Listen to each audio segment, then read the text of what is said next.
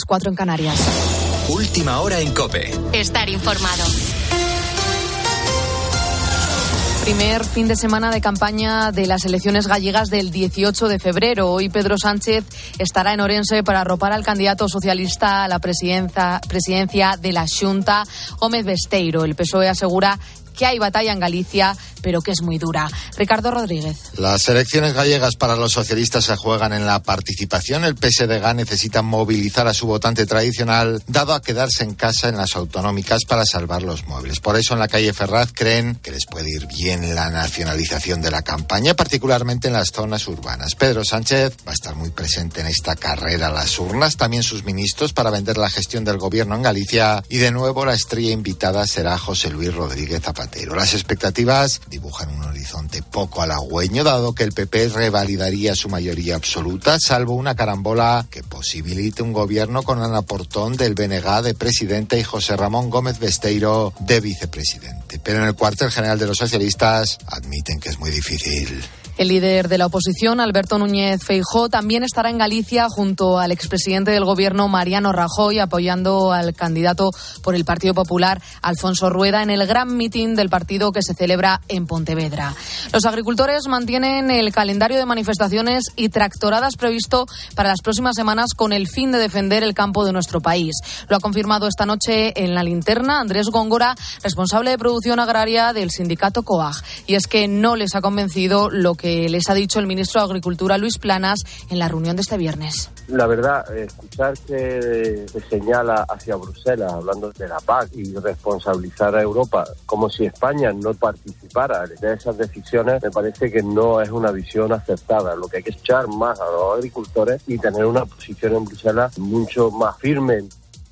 Estados Unidos ha atacado posiciones proiraníes en Irak y en Siria como respuesta a la agresión con drones que vivió una base de su ejército en Jordania y en la que murieron tres militares. Juan Fierro. Según un comunicado del Comando Central del Ejército, han sido atacados más de 85 objetivos que han sido alcanzados por 125 bombas de precisión lanzadas desde bombarderos B-1 que habían despegado de sus bases en Estados Unidos. Según este comunicado, el ataque que comenzó a las 10 de la noche hora española iba dirigido contra centros de control, de inteligencia, logísticos, depósitos de armas y bases de lanzamiento de misiles y drones de las milicias iraníes. Desde la Casa Blanca, en un comunicado del presidente Biden, se confirma que no se contemplan ataques contra bases en territorio iraní, pero que los ataques podrían continuar durante los próximos días. En otro comunicado, el secretario de Defensa afirma que este es solo el comienzo de nuestra respuesta. Con la fuerza de ABC. Cope, estar informado. El Athletic Club ya piensa en la Copa después de golear al Mallorca. Manu Arenas. El equipo de Valverde golea 4-0 al Mallorca y ya piensa en las semifinales de Copa del Rey frente al Atlético Madrid, con las dudas de los hermanos Williams, que salieron lesionados del partido. La agenda para hoy es Valencia-Almería a las 2 de la tarde, Granada-Las Palmas a las 4 y cuarto, a las 6 y media el Alaves recibe al Barça y por último a las 9 de la noche Girona-Real Sociedad. El domingo a las 9 de la noche se jugará el derby de la capital. El Real Madrid que está a la espera de si llega recuperado Rudiger y el Atlético de Madrid sí que podrá contar con Álvaro Morata. Xavi ha vuelto a hablar y esto dice de por qué deja el equipo. No me voy porque ya está, son dos años y medio y pienso que el proceso de ser entrenador del Barça no compensa. Y después la gente de fútbol, de fútbol de verdad, los que están trabajando profesionales, todos los entrenadores nos felicitan como staff. Y fuera de España, la gente nos explica, nos explica muchas cosas. En golf, Nieman roba el protagonismo a John Ram después de estar a punto de superar el récord del año pasado, 59 golpes en la primera vuelta frente a los 66 del español. Por último, en Euroliga, el Barcelona gana a Estrella Roja por 76-85 y suma tres victorias consecutivas. Podrás seguir la jornada de liga y todas las novedades del deporte en tiempo de juego a partir de la una de la tarde. Carlos Moreno, el pulpo. Continúas poniendo las calles con Carlos Moreno, el pulpo. Cope, estar informado.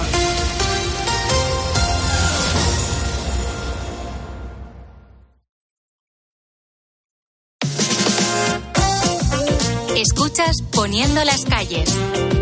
Con Carlos Moreno, el pulpo. Cope, estar informado.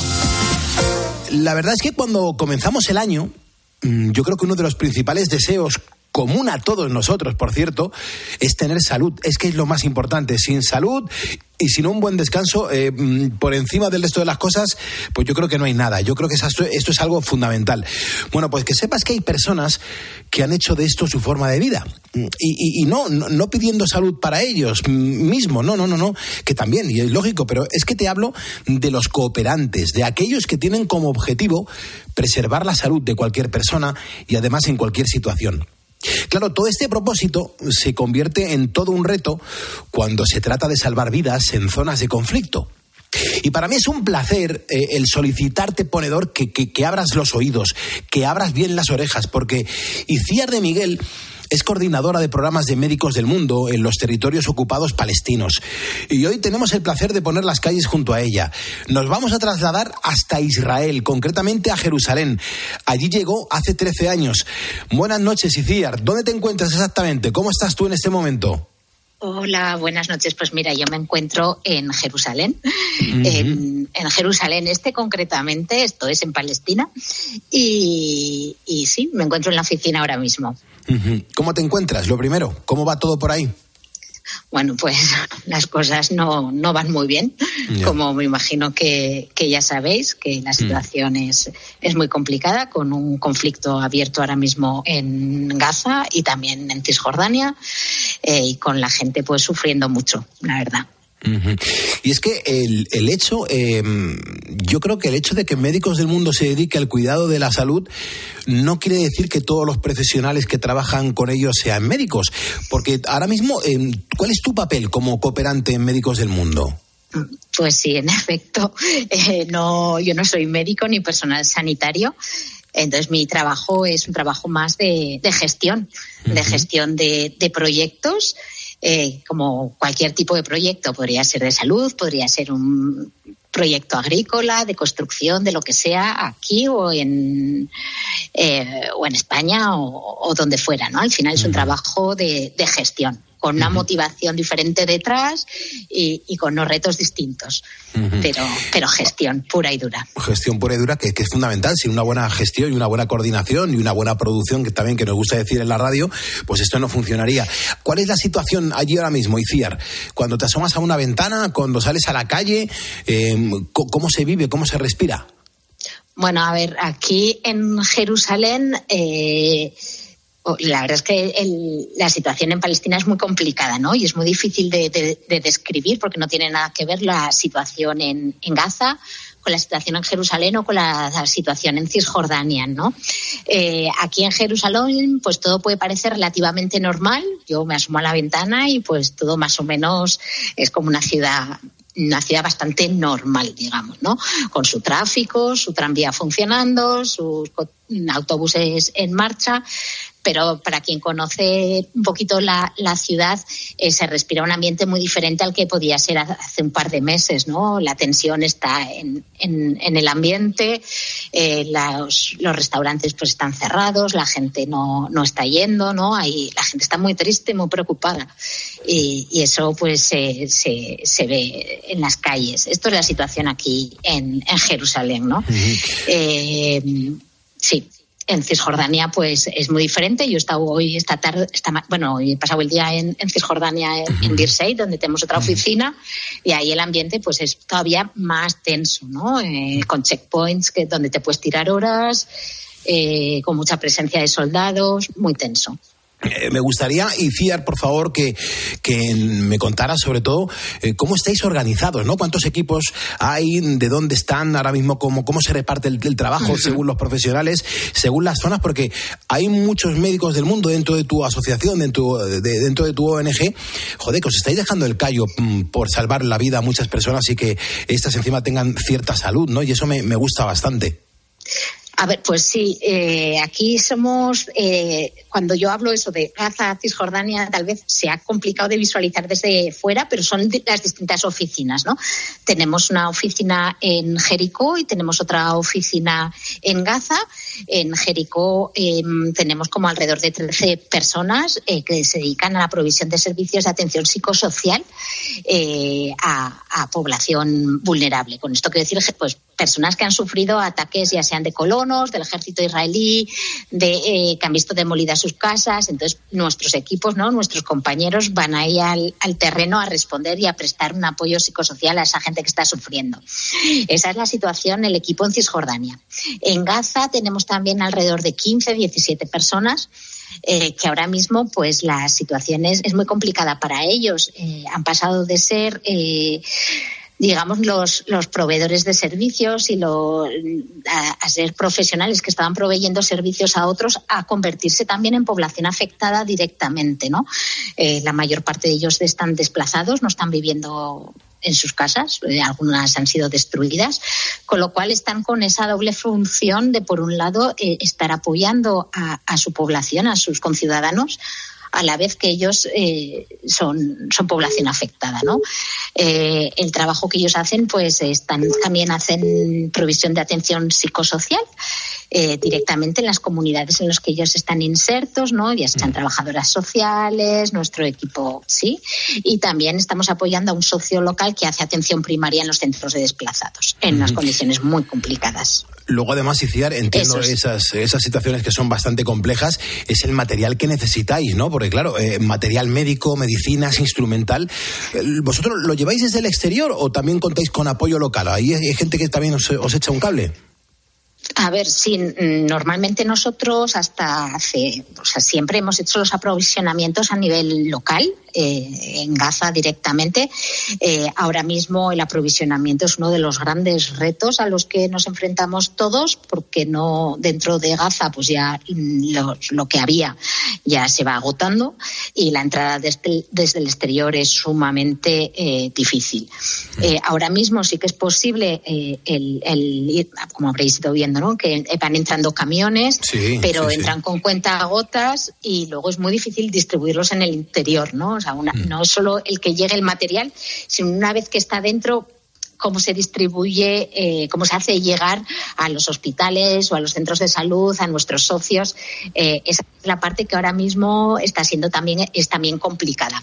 Pero normalmente contamos con proveedores tanto en el interior como en el exterior. Intentamos buscar donde, donde es posible, ¿no? Y eso pues requiere otro tipo de profesionales que no son ni médicos ni enfermeras, No, pues claro. no, los compañeros logistas, ¿no? Que, que son personas clave en, en un momento como este. Sí. Estamos poniendo las calles en la cadena Cope. Yo soy Carlos Moreno, el pulpo. Te agradezco un montón que estés escuchándonos y ayudándonos a despertar a España y también acompañar a toda la gente que está trabajando en nuestro país y escuchándonos desde cualquier parte del mundo. Estoy hablando con una cooperante que se llama Iciar de Miguel. Está en Jerusalén en este momento, a la cual le quiero preguntar cómo es la planificación, por ejemplo, en vuestra ONG a la hora de hacer viajes fuera de España. Quiero decir, eh, una organización de mm, como la vuestra a todos los niveles tiene que ser in- increíble, ¿no? Porque como tocáis tantos palos, ayudáis a tantas personas, ¿cómo os organizáis? Bueno, al, al final es, es como un. Para, me imagino que la gente que está escuchando pues es como un trabajo bastante similar a cualquier a cualquier otro a la hora pues de, de un proceso de, de reclutamiento no es, es, es complicado encontrar eh, personal que, que quiera desplazarse al terreno en, en según qué ocasiones. Hay muchos aquí por ejemplo para venir ahora mismo es complicado el tema de visados el tema de, de, eh, no, no cualquiera puede desplazarse a, a, a cualquier país y tener tener acceso y tener y obtener un permiso de trabajo, ¿no? Para empezar. Entonces es una situación a la que nos enfrentamos los las organizaciones a la hora de planificar, ¿no? Eh, Necesitas tiempo para que la persona llegue, para que consiga sus visados, para que una vez en el en el lugar, pues pues encontrar viviendas, eh, adaptarse a, a la situación, ¿no? Eh, es esa es un poco la planificación a la hora de definir el equipo. Y luego, bueno, pues al final como, como, un proye- como cualquier proyecto, ¿no? O sea, demanda una planificación a nivel de todos los recursos, ya sean económicos, eh, de recursos humanos, tiempo, logísticos. Eh, no sé si habrá algún coordinador de cualquier tipo de proyecto que esté escuchando, pero un trabajo muy similar al que pudiera estar haciendo en, ahora mismo, no sé. Te entiendo perfectamente. Fíjate, nosotros que, somos un programa, fíjate, yo no sé, esta, la definición de poniendo las calles cada vez me cuesta más, porque ahora que nos han ampliado el horario en dos horas y media, claro, comenzamos a la una y media, seríamos un programa de noche, luego ya somos un programa de madrugada, ahora somos el primer despertador de la radio porque comenzamos ya muy potente a partir de las cuatro o cinco de la mañana ya multiplicamos el efecto de la voz hacia arriba y, empezamos a decir buenos días con mucha energía. Pero hay muchas personas que, como tú y Ciar, pues mm, han orientado su vida profesional y personal a la solidaridad. Eh, a mí me gustaría saber, sobre todo, cómo y cuándo decidiste involucrarte en la cooperación internacional y, sobre todo, por qué. ¿Qué, te llamó? ¿Quién fue el que dijo, Iciar, te necesitamos? Bueno, pues eh, la verdad es que al final, como un poco por, diría que por accidente, no, no, no por accidente. Yo siempre había querido, de, yo soy agrónoma de, de, de, formación profesional, digamos, de estudios, eso es, de formación, yo soy agrónoma. Y entonces, pues yo siempre me había planteado el, el, terminar mis estudios y sí, trabajar en algún país en desarrollo, en temas agrícolas, evidentemente, ¿no? Pero vamos, no me lo había planteado en ningún momento como una, como una carrera profesional. Eh, yo, pues eso, era un poco más partiendo desde la solidaridad, de contribuir con mi conocimiento a, pues bueno, en un, en un país en desarrollo. Esa, así desde, eh, fue el punto de partida, ¿no? Eh, luego, pues una vez que entras y empiezas, empecé como voluntaria, eh, con un proyecto de, voluntariado en Perú. Bueno, pues te das cuenta de que, pues como todo en esta vida, hay que, hay que ser profesional del tema, ¿no? Y, aprender y, utilizar las herramientas correctas y bueno, y así es como me fui reorientando, digamos, más a la, a la gestión. Evidentemente, mis conocimientos como agrónoma de Pamplona, pues yo de yuca y de café, pues no tenía ni idea. Mm, Entonces, eh, ahí es cuando te das cuenta de que, de que, bueno, que mi función era más apoyar en temas de gestión a los profesionales locales, que, que bueno, que son quienes tienen el conocimiento y, y, quienes pueden hacer el trabajo, ¿no? Y esa es la parte que te engancha, el trabajar con la gente con los equipos locales, ¿no? Eh, con tus compañeros de trabajo y, ver cómo uniendo fuerzas entre todos pues se consiguen complementar conocimientos y experiencias. Eh, mira, en, estos minutos que estamos poniendo las calles juntos eh, desde la cadena COPE y CIAR, bueno, pues estoy conociendo, bueno, pues cómo, tras tu explicación, cómo la organización y la coordinación que tenéis en la zona es, es, absoluta. Parece que todo está como muy automatizado, pero yo creo que no podemos olvidar que, que, que estamos hablando de personas. Esas personas que atendéis y también vosotros mismos los cooperantes. Y CIAR, por ejemplo, ¿cómo lleva el día a día? ¿Cómo superas esas situaciones tan complicadas? Porque debe ser tremendamente duro trabajar en esos entornos tan hostiles. Lo vemos en la televisión y siempre digo, joder, es que el, que esté ahí está sufriendo. Sí, la verdad es que la verdad es que sí, hay momentos en los que se sufre bastante eh, y el día a día, pues bueno, pues al final como como casi todos, eh, que al final todos nos enfrentamos a situaciones complicadas en nuestro día a día, en donde sea, y tenemos que desarrollar nuestros mecanismos de, de gestión de, de, los retos, ¿no? Y entonces, bueno, es verdad que aquí el trabajo en equipo, ¿no? El, el, el, trabajar con compañeros que, que están súper motivados, que, eh, que ves el impacto en, en la población, ¿no? De, de, lo que estás haciendo, no todos los días, porque hay días que eso que no ves que sirva para nada, pero entiendo que nos pasa a todos y hay días en los que sí, que ves eh, Mm, pequeños impactos, cambios en, yo que sé, un mensaje que deja un beneficiario diciendo, oye, mm, gracias por, por este trabajo, ¿no? Eh, que, que, a mí me llega a través de mis compañeros, evidentemente, porque yo en la oficina esto no me llega, pero, pero esa, ese trabajo en equipo y ese ver que, que tiene impacto, pues, pues es lo que nos ayuda, ¿no? En, en según qué momentos. Luego hay días pues que, que, que, no, ¿no? Y que como a todos lo que nos va, nos apoya y nos sirve para, para gestionarlo es la cerveza claro. después de, del mal día y, y, y, estar con los compañeros y con otros cooperantes que están en la misma situación, ¿no? Mm. Entonces, pues, pues bueno, un poco como, como todos realmente. Mm. Fíjate, Iciar, a lo largo de tu carrera mm, siempre has estado muy ligada a la palabra ayuda. Si nos situamos hace unos años, cuando empezó tu carrera en este campo, ¿volverías a repetir la experiencia o te arrepientes de algo? Esa es Perdona, una buena pregunta. eh, me, la, me, la, pongo muchos días, de hecho. Eh, y, y, no tengo una respuesta clara. A ver, yo he disfrutado mm. mucho y me gusta mucho mi carrera, eh, pero también es altamente frustrante. Y, y entonces, eh, creo que recomendaría a, a cualquiera que, que, se plantee eh, el empezar en este sector, el, el, el, hacer un buen análisis de cuál es la motivación para, para empezar en, en, este trabajo. Yo sí, mm, empecé muy motivada y, y, y, y creo que, que hay que mantener, que es un trabajo muy vocacional y que hay que tener esta vocación para que compense. Y a mí, pues sí, hasta ahora me, me, ha, me, ha, compensado y me sigue compensando y bueno, ya veremos hasta cuándo, ¿no? Pero, pero esa sería mi recomendación. O sea, es una, es una profesión que es vocacional. Uh -huh. A pesar de que tenga, se haya profesionalizado muchísimo, que sea una cosa técnica, pero que exige también vocación, ¿no? Como, como puede pasar pues con otro tipo de profesiones, ¿no? Pues ya sean médicos, mm, maestros, o, sí, que son profesiones que demandan estar convencido, creérselo, porque bueno, los retos son grandes. Sí. Porque si solo te pero, pudieras quedar con una, con una cosa de tu trabajo, y ¿con cuál sería? Los compañeros de trabajo, en general.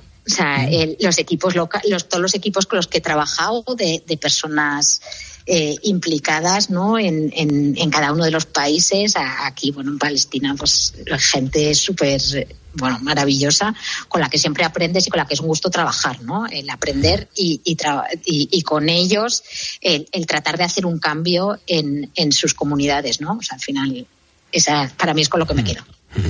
Pues Iciar, no te voy a quitar más tiempo. Me, haría mucha ilusión que recibieras el diploma oficial de ponedora de calles, ponedora de vida, de ilusión, de solidaridad, de ayuda. De verdad, te lo, vamos a mandar en PDF para que lo puedas imprimir. E me encantaría que adquirieras el compromiso de imprimirlo, eh, hacerte una foto eh, en Jerusalén donde podamos verte y, compartirla en nuestras redes sociales para que la gente después de este testimonio pues eh, te pusiéramos cara, te pusiéramos sobre todo corazón después de que todo lo que nos has contado es que ha sido una historia súper bonita. Bueno, pues nada, me alegro. Uh -huh. lo haré. Te, te, lo, te, lo, mandaremos. ¿Te parece, Iciar? Perfecto, muy bien. Que tengas un buen día y sobre todo gracias por hacerlo gracias lo que a haces. vosotros. Carlos Moreno, El Pulpo. Poniendo las calles. Cope, estar informado. Ahora están pasando cositas. Pasan ¿eh, cositas. ¿Tú tienes algún superhéroe favorito? Eh, quizás lo tuve en su momento con Superman. Yo soy muy básico. A mí, sin embargo, Superman siempre me ha horrorizado. A mí me encantó. Ahora, ahora, la gente va a criticarme, pero yo no he entendido nunca nada lo del calzoncillo por encima de los panties. Ya, pero yo me fijé más en la capa que su, que su calzoncillo, vea. Tú es que vas a lo que vas, claro, te entiendo. A mí me gusta mucho más Batman. Uh -huh. Y el Batmóvil. Vale. Y la Batcueva. y la Batmoto. sí, sí, sí, claro. Es que lo tiene todo. Es que lo tiene todo Bat. y mola un montón. Bueno, ahora te voy a presentar a otro superhéroe que también me encanta. Este no ha salido en ninguna película. Uh -huh. Existe, es real y su nombre es Fleximan. La cosa promete hoy, ¿eh? Esto ya promete. El nombre mola, ya, ya el nombre mola, ¿eh? Fleximan. Sí. Bueno, en Italia eh, la policía eh, se ha percatado de que ciertas señales de algunos radares pues han dejado de funcionar en los últimos meses. Se han percatado más que nada porque están golpeadas, o sea, no es que haya sido una cosa que se hayan tenido que fijar mucho, es que eh, los han reventado, los han cortado directamente. Eh, bueno, creen que todo esto es obra de un ciudadano que para cortar las torres mm. lo que utiliza es una radial que se llama Fleximan. Uf. Claro, de ahí el nombre que se le ha dado al Batman. Vándalo, claro. claro. Las autoridades, como te puedes imaginar, si sí, el Fleximan este salía con su radial y rirra, rirra, eh, Lo todo- está petando, ¿eh? Lo está Eso, petando. de- todos los radares. ¿Qué ocurre? Que las autoridades están que trinan. Claro. Pues claro, eh, es un, primero es un gasto, segundo, si no tienes radares, pues no puedes multar a la gente que incumpla las normas. Pero los ciudadanos aplauden la hazaña porque les han dejado de llegar ¿no? esas infracciones de tráfico y están encantados. De hecho, muchos italianos le han dado el sobrenombre del justiciero de los radares. Bravo, bravo, bravo, bravo, bravo, bravo. Sí, señor. En principio, las autoridades italianas están buscando a un hombre, aunque la policía reconoce que podría haber más de uno. De hecho, los agentes creen tener ya identificado a un ciudadano, a un individuo de 50 años. Es un trabajador, no tiene ni mujer ni hijos y reside en la región del norte, en el Piamonte.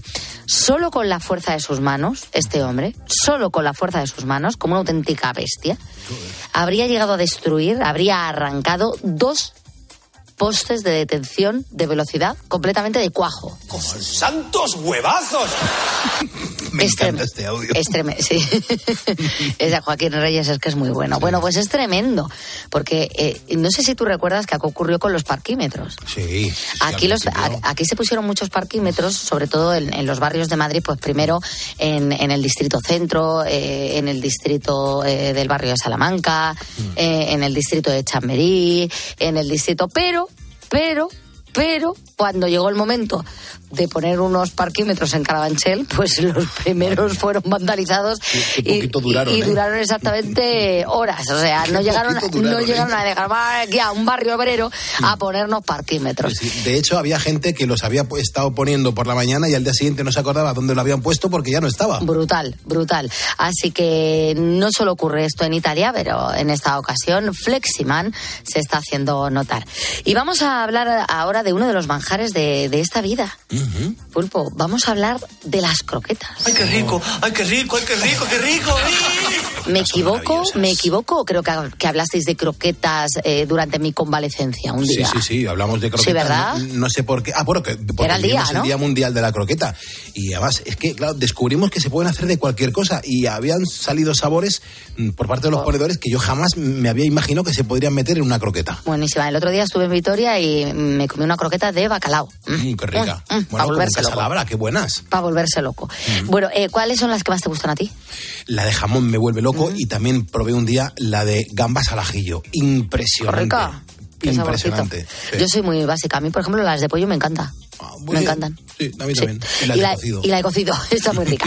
bueno, en- yo estoy convencida de que a pesar de que te encante la de jamón, no eres capaz de comerte ni la cuarta parte que se ha metido entre pecho y espalda un murciano de 30 años. ¿Mm? Este señor ha batido un récord. Este hombre consiguió ingerir un total de 237 croquetas. Estamos locos, locos, locos, locos. Pero es que lo peor de todo es que... No, y no, no llega a morir. No, no.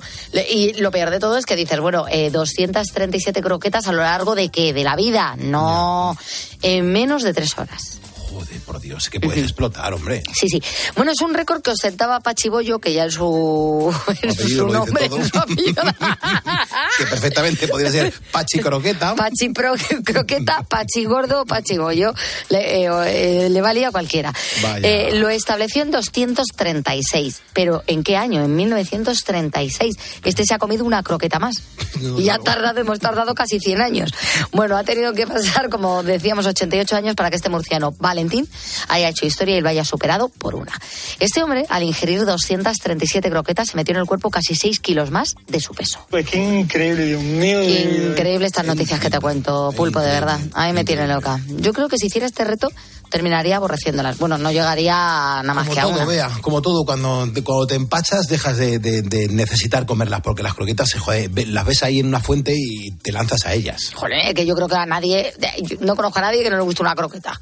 Eh, mira, también fue una, una pregunta cuando, cuando lanzamos aquí en el programa y, y yo creo que nadie dijo que no le gustaban las croquetas. Claro, es que de hecho hay un dicho que dice, no le puedo caer bien a todo el mundo, no soy una croqueta. Y eso es así. Bueno, esta semana se está celebrando el Benidorm Fest. Tú lo sabes eso, ¿no? Sí, perfectamente. La semana pasada vinieron además dos de los participantes y nos lo estuvieron contando. Sí, y que nos dijeron que estaban eh, a la cabeza de las, de, lo- de las votaciones y ya no están en la cabeza. Bueno, hija, las cosas van pasando. ¿Qué, qué vamos a hacerle? Pero hoy te voy a hablar de otra canción, te voy a hablar de Nochentera. Igual hay ponedores que no lo recuerdan, pero esta canción de Vico fue una de las que participó en la pasada edición del festival. No ganó, quedó en tercer puesto y no nos representó en Eurovisión. Sin embargo, visto con perspectiva, fue el gran éxito del festival. Un año después, la canción suma más de 111 millones de reproducciones en las plataformas y aún se mantiene en el puesto 20 de la lista de tendencias musicales de YouTube en España. Estas cifras dan buena cuenta de la exitosa trayectoria de este temazo que se escribió como homenaje a las canciones de los 80 y a la movida madrileña y que, como te decía, ha marcado cifras que en la propia Vico esperaba. Así que que no se preocupen los participantes del Benidorm Fest, porque aunque no ganen, aunque no lleguen lo mismo a Eurovisión, puede que su temazo pues se convierta en todo un éxito. Sábado noche 1980. Tengo bebida fría en la nevera. Luces neón por toda la escalera. Toque de liter, chupito de absenta. Y me pongo pibón. Ya esta noche pasa algo entre tú y yo. Gotas de Dolce pa' que huela mejor. Y se va calentando el ambiente. Yo te busco entre toda esta gente. Dime, dime, dime dónde está. Tu boquita de fresa, mi mojito de menta. Las cosas bonitas al final se encuentran. Dos trocitos de fruta, si quieren se disfrutan. Te invito a mi fiesta, en mi casa a la una. Noche ochentera, toda la noche entera. Hay una cola que te da, pero ven con quien quieras. Noche ochentera, toda la noche entera. Cógeme la cartera, que bailamos la lenta tú y yo la noche entera.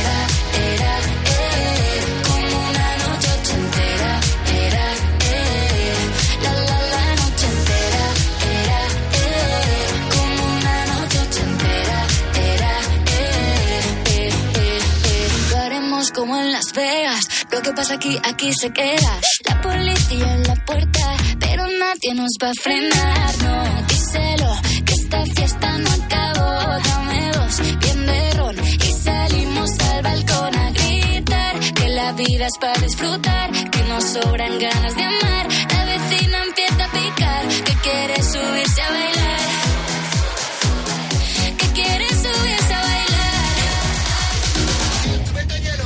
Noche ochentera, toda la noche entera.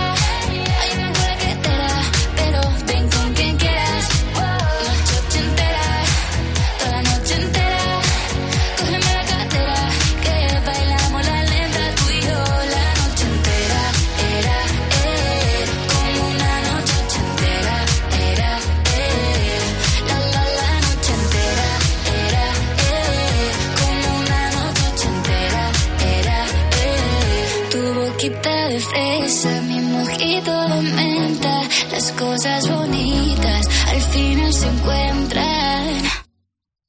Noche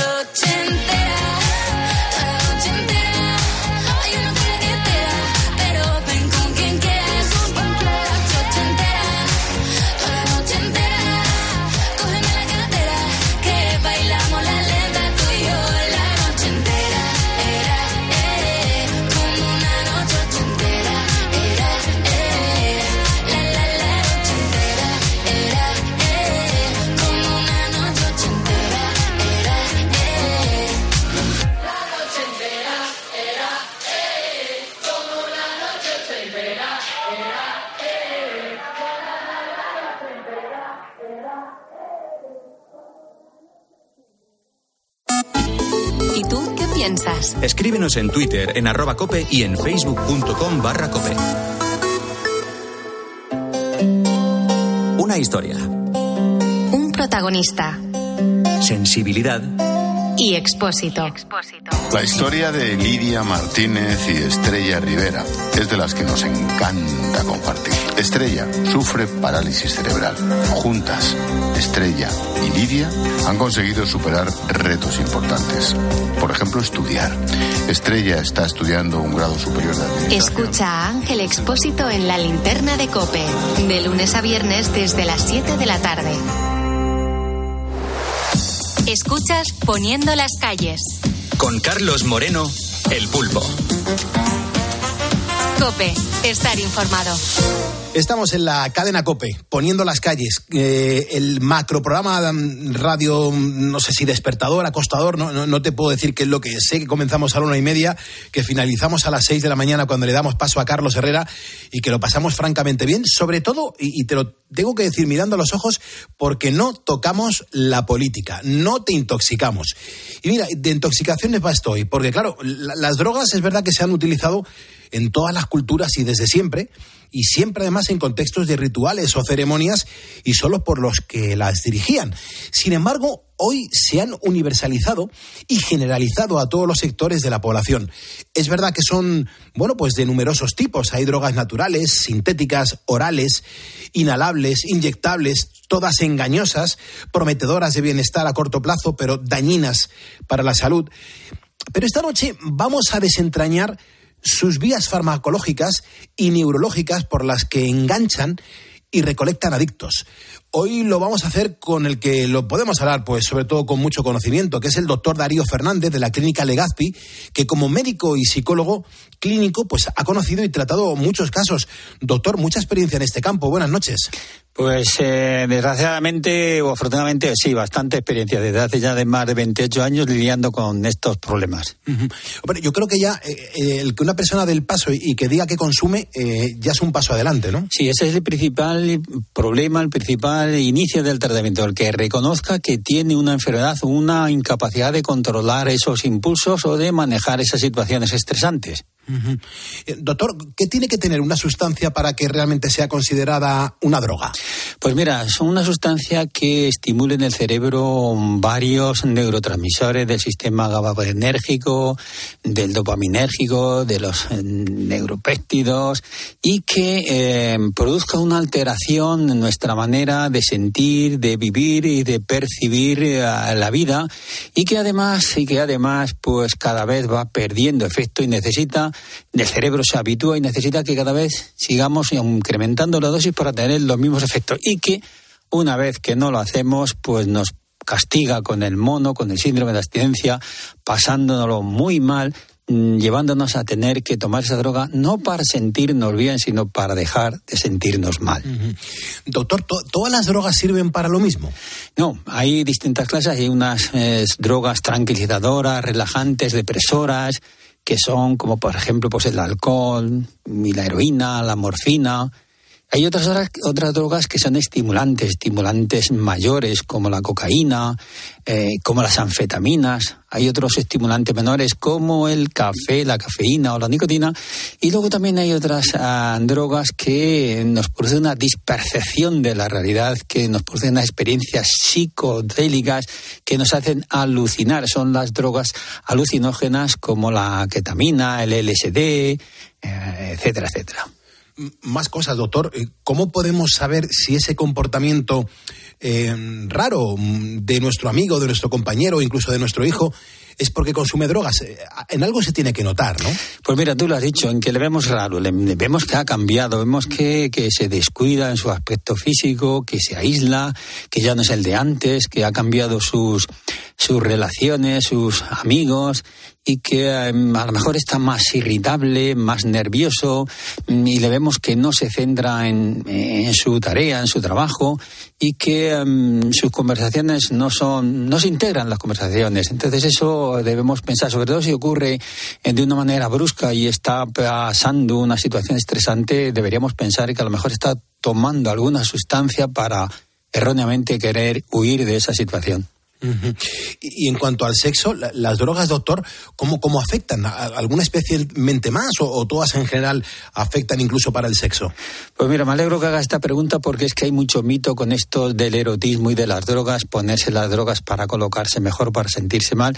Sí que es cierto que las drogas pues pueden producen, eh, tipo la cocaína o hachís o el alcohol, en, en sus primeros momentos puede producir una desinhibición, una pérdida de vergüenza, eh, hacer que la persona se sienta él más atraído, más, más, más atractivo y con más poder de seducción, pero que luego a lo mejor está resultando pues más pestoso o más, o más pesado, ¿no? Entonces, pasado ese, ese primeros efectos que podremos considerar, entre comillas, positivos, vienen todos los efectos negativos en todas las esferas del área sexual, en la pérdida del deseo sexual, en la disfunción eréctil, por ejemplo, muy típica en la cocaína. Mira, yo prácticamente el 60% de las jóvenes que tengo yo en mi consulta con disfunción eréctil, pues muchos son por consumidores de cocaína. Así es que eh, esa anorgasmia también, incluso pues eh, a largo plazo, pues una pérdida del deseo sexual, porque muchas de ellas afectan a las hormonas, a las hormonas masculinas, disminuyen en el varón la, disminu- eh, la secreción de testosterona, que es la que eh, la responsable del, del deseo sexual, aumentan los estrógenos en, en los varones y pueden producir pues, algunas, como por ejemplo en la marihuana, pues hasta sequedad vaginal en la mujer y mm, coito doloroso. O sea que a la larga, pues el balance es totalmente negativo. Doctor, ¿y el alcohol? Eh, El alcohol y las drogas, eh, ¿es verdad que afectan de modo diferente a los adultos mayores? Porque aquí eh, mucha gente nos escucha con una cierta edad y estarán ahora mismo abriendo las orejas. Sí, pensamos que la droga es de gente joven. No, no, pues las drogas y sobre todo esta que has dicho tú del alcohol, pues eh, afecta sobre todo a las personas mayores, pues más, primero por las razones, por los cambios fisiológicos lógicos de la edad, porque las personas ya de cierta edad son peores metabolizadores de estas sustancias, los metabolizan más lentamente. Además, esta persona, persona mayor, normalmente está tomando ya también alguna medicación.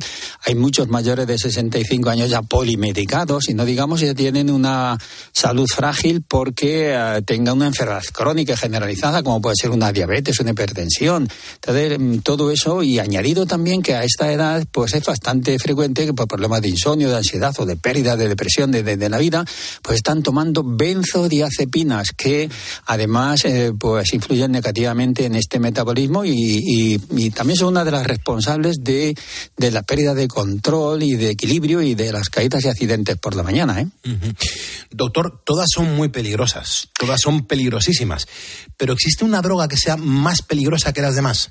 Pues tú lo has dicho, todas son peligrosas. El, el peligro se mide no solamente por el tipo de droga, sino por el tiempo que se está tomando esa droga, por la dosis en que se toma, por el grado de adulteración que, que, que tienen, porque fíjate, algunas las adulteran con yeso, con tiza, con talco, incluso con productos de limpieza. O sea, que es que cualquier droga adulterada pues puede ser peligrosísima, a veces con una sola dosis. También depende de las circunstancias en las que se tome el trabajo. Si una persona que está conduciendo está tomando drogas, pues mucho más eh, peligrosa. Una droga eh, puede ser muy peligrosa simplemente porque se está tomando en un periodo de, embarazo. Entonces, depende de todo. También la vía de administración. Una, droga por vía intravenosa o vía nasal, pues llega rápidamente al cerebro y puede producir una- unos efectos muy importantes. Hay drogas, hay drogas que, que tienen lo que se llama flashback, que, que una vez que se ha dejado de tomar, a pesar de que haga unos meses que no se ha tomado, pues la persona sigue teniendo esos síndromes molestos de, de- de- del mono. O sea que cualquier droga puede ser peligrosa. Y lo es. Hombre, claro, do- doctor, me imagino que habrá mucha gente que, eh, que no se haya acercado a pedir ayuda porque pueda pensar que en el momento en el que solicita ayuda eh, significa que, le van a internar. Eh, todo para tratar estas adicciones. ¿Esto es así? ¿Es necesario siempre? ¿Es obligatorio el internamiento para poder ayudar a la gente a, que deje las drogas?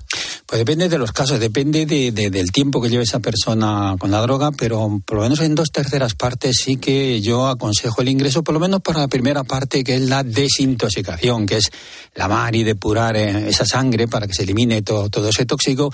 Y eso, pues a veces, dependiendo del apoyo familiar, de las condiciones, de la madurez de la persona, se puede hacer en el propio domicilio. Y a veces, pues hay que hacerlo en un internamiento, hay que hacerlo en un, en un centro especializado y, y es necesario el internamiento. ¿Cuánto tiempo? Pues la desintoxicación, por lo menos tres semanas.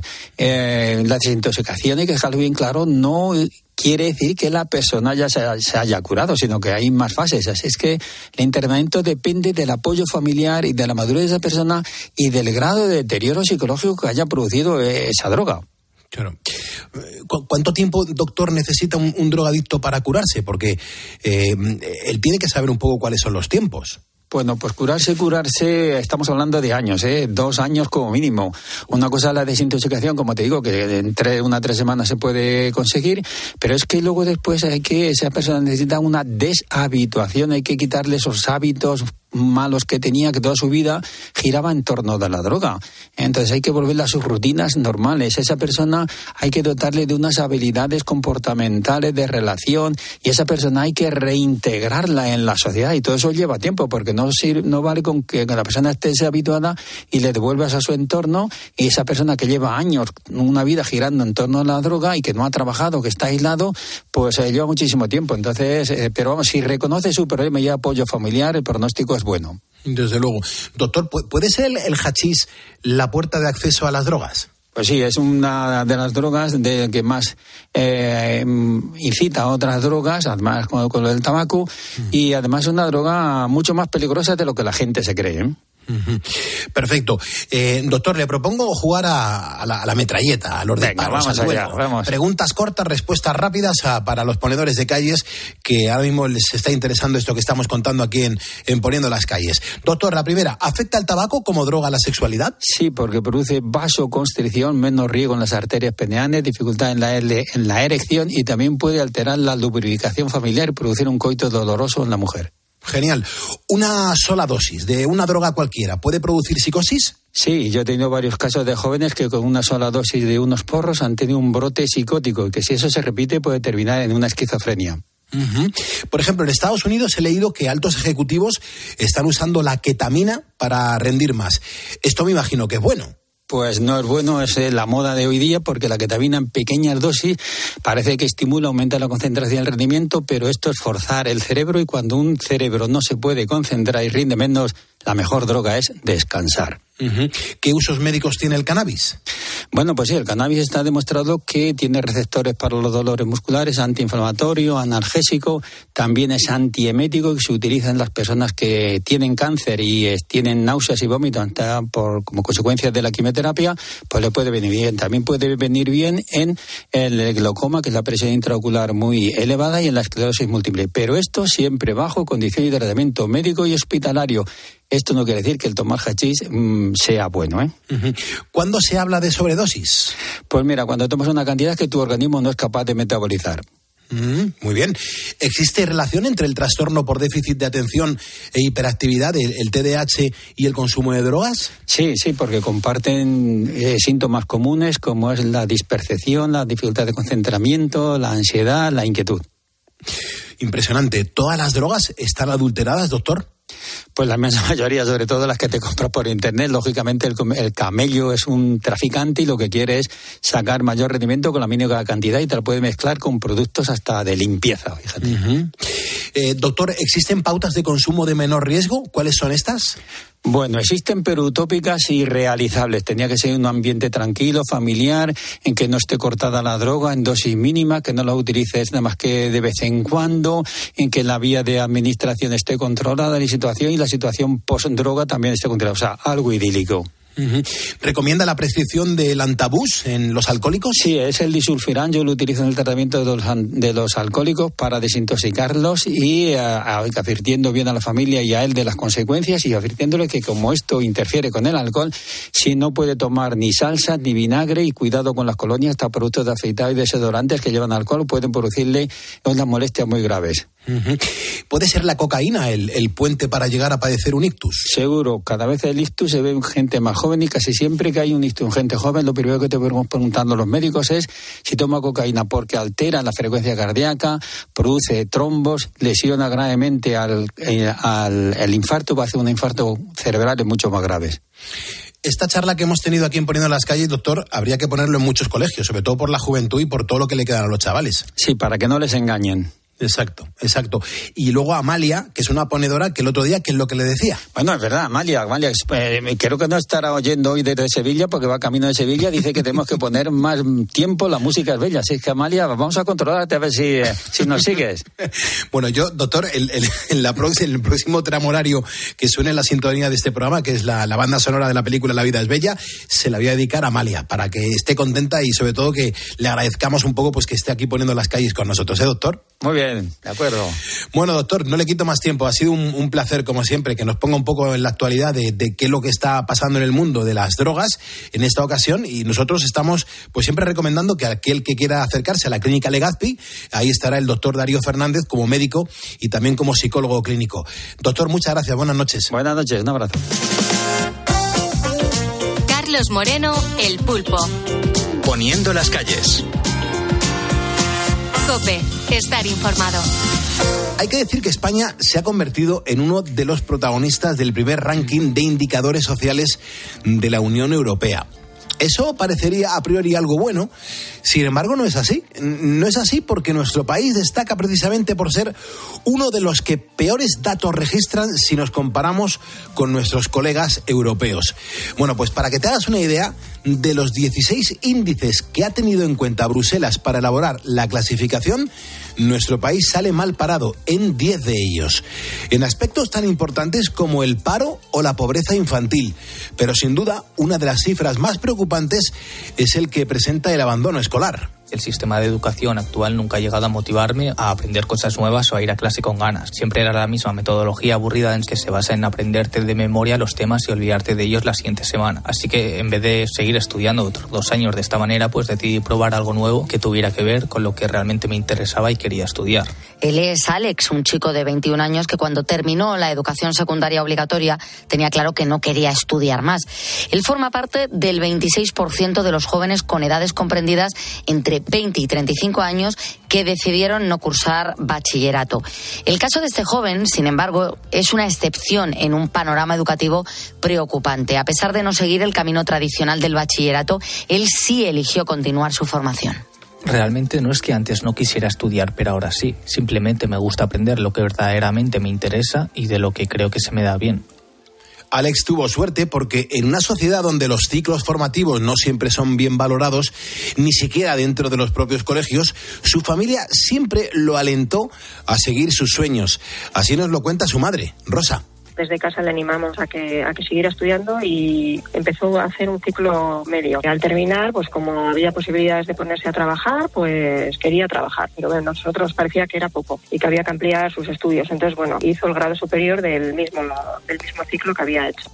Muchos de los que abandonan el colegio optan después por seguir estudiando un ciclo de formación profesional. Sin embargo, en casos menos comunes, algunos eligen seguir ampliando su experiencia. Esto es precisamente lo que hizo Alex. Después de completar un grado medio y otro superior, ahora ha comenzado su primer año en la universidad pensé en estudiar una carrera de ingeniería electrónica simplemente por interés propio. Considero que los estudios que he cursado me han preparado para el mundo laboral en excelente medida, pero el afán que tengo para aprender y profundizar en lo que me gusta pues me ha llevado a empezar una carrera. Luego están aquellos que deciden dejar los estudios y ni siquiera están preocupados por buscar un empleo. Son los famosos ninis. Resulta que en España hay cerca de un millón y medio de jóvenes en esta situación, lo que nos sitúa como el país europeo con más chicos ociosos, solo por detrás de Italia. Teresa es la madre de Nerea. De momento ni estudia ni trabaja, solamente piensa en ponerse, en pintarse, en salir en el móvil. Eso sí, todo el día está con el móvil. Dura muy poco el trabajo. Un día es lo que más le ha durado un trabajo. Bueno, es que Nerea ni tiene trabajo ni lo busca. Muchos de estos ninis dan sus primeros pasos en el mundo laboral con una cualificación por debajo de la que se pide. Y el motivo por lo general es que huyeron del instituto porque no querían estudiar. Ismael Sanz es profesor de economía de la Universidad Rey Juan Carlos no conseguimos que esos jóvenes que abandonaron los estudios tempranamente que después no encuentran empleo cuando tienen eh, entre los 25 y 29 años, eh, al menos al, al ver que no encuentran empleo, decidan retornar al sistema educativo. Desgraciadamente nos ponemos en cabeza en la Unión Europea como el país que tiene mayor proporción de jóvenes sin bachillerato o su equivalente de formación profesional de grado medio. Son un 27% los que dejan la escuela en cuanto se les permite hacerlo y no vuelven a formarse después. Y lo más curioso es que en España es donde más horas secundarias se dan. Los jóvenes pasan en las aulas unas 1.057 horas anuales, 181 horas más que la media de la Unión Europea. Como vemos, en este caso, echar más horas no se traduce en un mayor rendimiento. No siempre más horas significa un mejor aprendizaje. También es una indicación de que todos, eh, por supuesto, todas las eh, asignaturas son importantes, pero es clave eh, quizá también centrar en, en, mayor medida la atención en las, en las instrumentales. Cuando los niños y niñas van a educación infantil, después tienen un mejor desarrollo escolar y, sin embargo, en España, por alguna razón, esa relación, esa inversión tan importante que se está haciendo en educación infantil, esa relación no está funcionando. En medio de este panorama también hay una buena noticia y es que si echamos la vista atrás, pues hemos mejorado. Hace apenas 12 años, la tasa de abandono escolar en España superaba el 28%, mientras que este año es del 13,9, 14 puntos porcentuales menos. Pero pese a este notable descenso, seguimos saliendo mal parados si comparamos. La Comisión Europea se ha marcado como objetivo una tasa inferior al 9% en todos los Estados miembros de cara al año 2030. María Fernández Mellizo Soto es socióloga y profesora en la Facultad de Educación en la Universidad Complutense de Madrid comparativamente con ese 30% más que teníamos, eh, bueno, pues son, eh, son, son mejores. Es verdad que eh, parece como que se toca como un suelo en el abandono escolar eh, prematuro, mmm, se toca, se toca un suelo y parece ser que, y parece que no se baja de ahí, incluso en algún momento hasta se puede, se puede subir. Por comunidades, Cantabria, País Vasco y Navarra cuentan con los mejores datos con registros cercanos al 9%, mientras que otras como Cataluña, Murcia o Islas Baleares están por encima del 16%. Entre los factores que influyen en el abandono escolar está la situación socioeconómica, el nivel educativo de los padres, el origen inmigrante o incluso el idioma que haya menos fracaso escolar y menos abandono educativo temprano me parece la prioridad número uno, porque cuanta más gente titulada eh, tengamos, eh, pues mucho mejor, va a ser mucho mejor pues para nuestra sociedad, para nuestra economía. Hay que pensar que si mejoramos estos datos tendremos a jóvenes pues mucho más cualificados de cara a su futuro laboral. Por eso es necesario también fomentar el impulso de nuevas figuras que aligeren el trabajo de los profesores y puedan ayudar a esas personas que tienen dudas sobre seguir o no estudiando.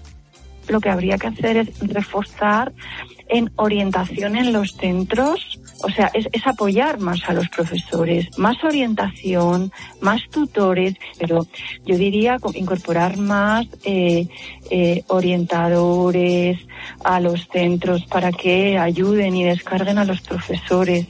Otros de, otro de los elementos que favorecen el abandono escolar es la debilidad del sistema de FP para responder debidamente a las necesidades del mercado laboral. Así lo ha contado en COPE Enrique Castillejo, presidente de los Pedagogos de España tenemos un mercado laboral excesivamente laxo en cuanto a la formación de, de sus profesionales o su, de su mano de obra. Tenemos un sistema educativo excesivamente rígido, inflexible, que no anima a continuar con los estudios. Y si esas dos las comparamos, vemos como que los chicos si están estudiando, por ejemplo, formación profesional y abandonan el sistema educativo y les preguntas, dicen, hombre, es que sin el título también me pagan. Desde la OCDE advierten que en España no existe ningún tipo de medición para descubrir la vulnerabilidad de los institutos. Por eso es necesario implantar un índice que permita descubrir en qué centros y los motivos por los que hay más abandono. Por otro lado, la propia OCDE recomienda mejorar la flexibilidad curricular y la colaboración entre comunidades y el Gobierno con el objetivo de disminuir el abandono escolar. Además, habría que incrementar el presupuesto en educación. En España, en los presupuestos generales del Estado, hablamos de gasto en educación. En cambio, hablamos de inversiones en, en puentes y, obras públicas, ¿no? Bueno, es que lo tenemos como un gasto. ¿Por qué? Porque nosotros entendemos que la educación al final son un conjunto de profesores y unos señores más o menos jóvenes que miran al profesor y están allí en los colegios. El sistema educativo es muchísimo más complejo. Es un ecosistema que, debe ser muy equilibrado y estar permanentemente en contacto con todas las agencias sociales que existan. La cantidad de horas lectivas, la falta de formación de profesores y la debilidad del mercado laboral, pues son algunos de los motivos que han provocado que nos hayamos colocado a la cola de toda la Unión Europea. Pero todavía estamos a tiempo de cambiarlo en el futuro. Carlos Moreno, El Pulpo. Poniendo las calles. Cope, estar informado.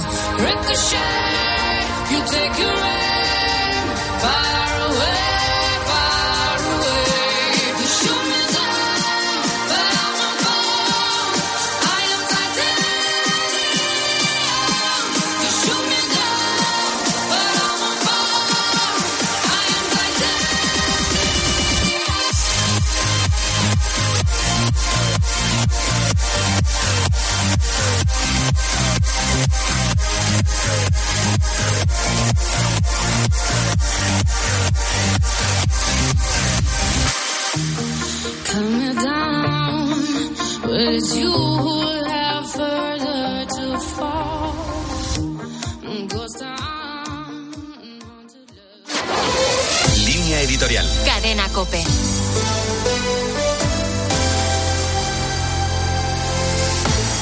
En estos días se cumplen 25 años de la llegada de Hugo Chávez al poder. La desigualdad, el militarismo, el sueño de contar con un líder que devolviese a Venezuela a una época dorada facilitó su elección y su éxito político durante años. Chávez supo ser un maestro del populismo. Venezuela era, 25 años atrás, una de las economías más prósperas de Latinoamérica. Ahora el país está sumido en una depresión económica sin precedentes. La pobreza, el hambre, la mayor inflación del mundo y la falta de una mínima atención sanitaria han provocado que ya hayan salido de Venezuela más de 8 millones de personas. En estos 25 años la actividad de la oposición ha estado marcada por la división y la ineficacia. Los demócratas venezolanos tienen por delante este año unas elecciones presidenciales. En esta ocasión, la Plataforma Unitaria Democrática, que reúne a partidos opositores y organizaciones de la sociedad civil, ha promovido unas elecciones primarias de las que la ganadora rotunda fue María Corina Machado. Maduro ha reaccionado inhabilitándola. La represión se ha incrementado, por eso es más necesaria que nunca la presión internacional para que las elecciones sean libres. Todos los indicios apuntan a que Maduro va a incumplir una vez más sus compromisos. Estos 25 años han mostrado que las negociaciones con el chavismo siempre esconden una trampa, pero que una confrontación abierta y violenta sirve para poco. El margen es estrecho, pero hay que utilizarlo.